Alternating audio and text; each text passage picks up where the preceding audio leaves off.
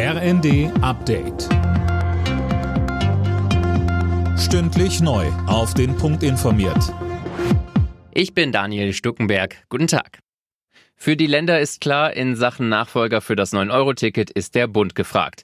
Die Verkehrsminister der Länder haben auf ihrer Sonderkonferenz gefordert, dass der Bund einen Vorschlag macht. Linda Bachmann berichtet. Die Länder fordern, dass der Bund die Finanzierung eines solchen Tickets übernimmt und das auch dauerhaft zusichert. Weiteres Thema waren die gestiegenen Energiekosten, die auch den ÖPNV belasten. Da verlangen die Länder vom Bund für dieses und nächstes Jahr jeweils rund drei Milliarden Euro höhere Zuschüsse. Nur so könnten massive Erhöhungen der Ticketpreise sowie die Streichung von Bus- und Bahnverbindungen verhindert werden.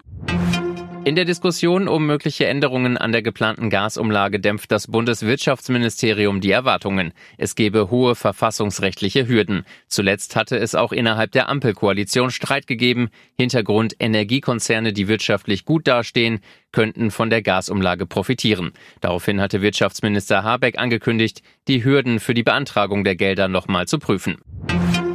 Russische Geheimdienste sollen die Ausbildung ukrainischer Soldaten in Deutschland ausgespäht haben. Die Sicherheitsbehörden haben entsprechende Hinweise, berichtet der Spiegel. Mehr von Tim Britztrup. Die russischen Geheimdienste sollen Zufahrten zu Kasernen beobachtet und Übungsplätze mit Drohnen überflogen haben.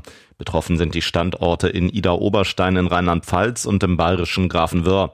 Dort werden ukrainische Soldaten an modernen Waffensystemen ausgebildet. Vermutet wird außerdem, dass Russland versucht hat, die Mobilfunkdaten von Ukrainern mit speziellen Geräten auszuspähen.